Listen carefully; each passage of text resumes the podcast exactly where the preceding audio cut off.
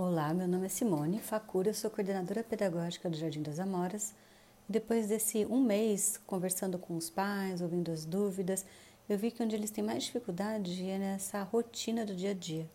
A gente já deu muita dica, né? Passou bastante texto, já colocou bastante coisa no Face, no Insta, mas o podcast é uma ferramenta incrível, principalmente para quem tem criança pequenininha, porque eh, eh, a mãe não fica diante de nenhuma tela lendo, ela pode simplesmente ouvindo essas dicas e a gente fica mais próximo delas através do podcast. Então eu vou começar a falar pelo, pelo dia assim que ele começa. É uma dica de como acordar as crianças para que a chance de que o dia com aquela criança seja um pouco mais tranquila, mais gostoso. Então vamos começar bem, bem pelo comecinho mesmo, que é o acordar. Então o ideal é que a gente acorde a criança bem cedinho teve o primeiro raio de sol, a gente desperta a criança.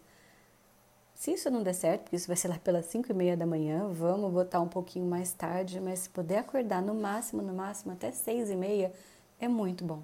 Então o dia raiou, o galo cantou, primeiro raio de sol despertou, a gente vai lá e vai acordar a criança. O ideal é que acorde com sons que estejam no meio ambiente, então, se você mora em apartamento, começa a abrir a janela, ela ouve o dia da vida começar, dos carros. De preferência, se tiver um som de passarinho. Se você mora em casa, aproveita bem isso, o som da manhã, né? Que é suave, delicado, mas que dá, se a gente prestar atenção, a gente consegue ouvir. Hum, se você tem uma varanda, pelo menos, que não seja uma casa. Se você estiver em casa, melhor. Mas se for num apartamento, começa a fazer uma coisa assim que parece bobinho, mas começa a gente brinca a cultivar passarinhos, né?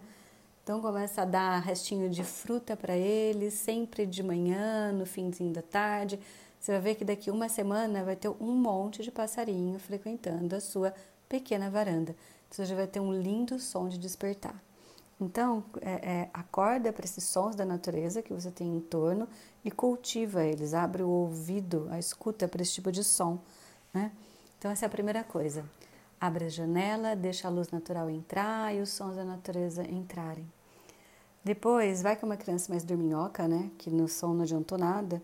Você pode ir com um toque bem suave, bem carinhoso. E se você for boa nisso, uma música. Tem várias músicas né, aqui nesse podcast. Você pode acordar a criança todo dia com a mesma música, não tem importância, ela vai gostar. Né?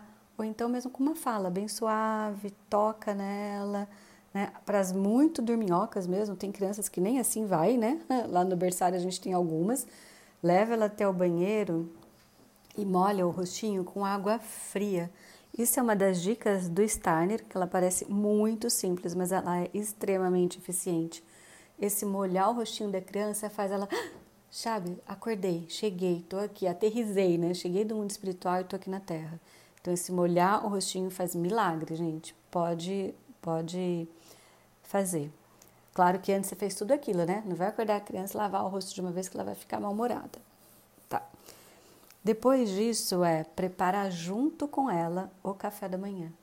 Então, uma das coisas que a gente deveria atender a criança nessa, nessa hora de comer, fica realmente com ela, sabe? Dá atenção, traz ela para fazer junto o café da manhã, né?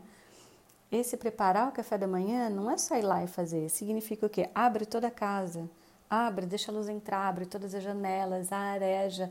Se tiver frio, ela vai acostumando com esse frio, agasalha bastante. A questão é deixa essa casa arejada e a criança agasalhadinha, não é?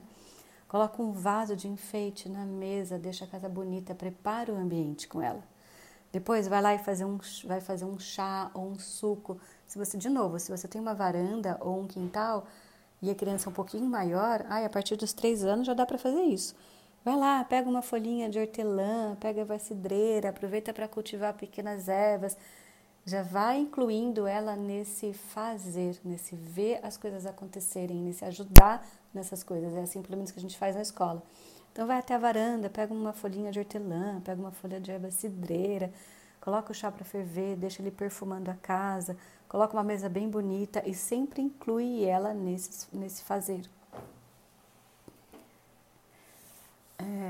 vamos aproveitar que tá todo mundo em casa e a minha dica ainda é além desse café da manhã, você vai colocar um pão bem gostoso na mesa, de preferência, se você puder fazer com ela maravilhoso, né? Um pão feito em casa ou que seja um pão comprado, vai que não deu para fazer, você não, não é boa de cozinha, não tem problema.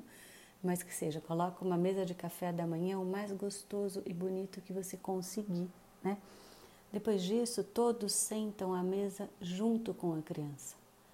A dica é: não vai colocá-la para comer a comidinha dela separado e depois você a sua separado. Todo mundo junta, junto. Agradece o alimento, tem esse momento de reverência, tem esse momento de religar com esse mundo espiritual, com a sua crença. Então faz esse verso, agradece a possibilidade de poder tomar um café da manhã com calma, poder estar todo mundo junto, todo mundo com saúde, tá? E, e, e faz esse, esse verso da manhã que a gente chama, né, na escola. Elege um, a gente deu várias dicas de versos também, mas elege um e, e faz. Depois disso, a gente usa algumas imagens com as crianças para ela não avançar na comida, né? Então, nessa hora, o copinho está lá virado para baixo, o pratinho está ali. Então a gente fala assim: vamos acordar esse copo, vira o copo para cima. Para a criança poder pedir o alimento, a gente fala: coloca a estrelinha para brilhar, quer dizer, levanta a mão. então, algumas imagens que faz com que a gente fale na linguagem da criança, faz com que isso fique um pouco encantado, divertido para a criança. A gente fez um podcast de alimentação, onde a Leonora dá várias dicas de imagens para a criança, de como a gente usa essas imagens né, para trazer a criança próximo da gente, para tornar esse comer mais encantado. Então fica aí a dica de ouvir esse podcast de alimentação. Outra coisa boa, assim, aproveita para comer com calma, com tempo. Fica na escola, a gente fica, nossa, meia hora comendo e só comendo. Né? Aproveita, conversa, come, é, é, faz a, quando a criança participa, tem o verso, tem essas imagens, a chance dela ficar quietinha ali com você comendo é bem grande. E se você estiver realmente se dedicando a ficar no presente nesse momento, ficar com ela ali, ela vai curtir esse momento, né? Aproveite, aproveita para viver esse tempo, né? Depois, não pense que acabou, tá? Não é assim, ah, agora acabou, criança para, dispara e sai, vai fazer o que quiser. Não. Só termina quando estiver a mesa toda tirada, a louça lavada e tudo arrumadinho. E quanto mais você puder incluir a criança nesse terminar, porque as coisas não têm só um começo e um meio, né? Elas têm um fim. E o fim é quando a mesa terminou, quando a gente tirou tudo, levou até a pia. Se ela é uma criança maior, ela pode ajudar a lavar essas coisas, a guardar as coisas, coloca uma toalha de novo bonita, encerra, aí finalmente acabou. Desse jeito a gente vai ter crianças mais proativas, ela vai ter a sua dedicação, pelo menos em algumas atividades do dia, e quando ela se sente atendida, depois desse momento do, do comer junto, ela vai fazer as brincadeiras dela e vai deixar você realizar as suas tarefas, porque ela foi atendida. Ela fez algo com você, algo que tenha começo, meio e fim, algo que faça sentido para ela. Teve imagens ricas, que foi falado na linguagem dela, nesse encantamento, que vocês puderam vivenciar o presente juntas. Então, depois ela está pronta para poder fazer algo agora mais dela, mas so, sozinha e você está pronta para fazer as suas coisas. Então, eu espero que essa pequena dica tenha ajudado, né? E até a próxima.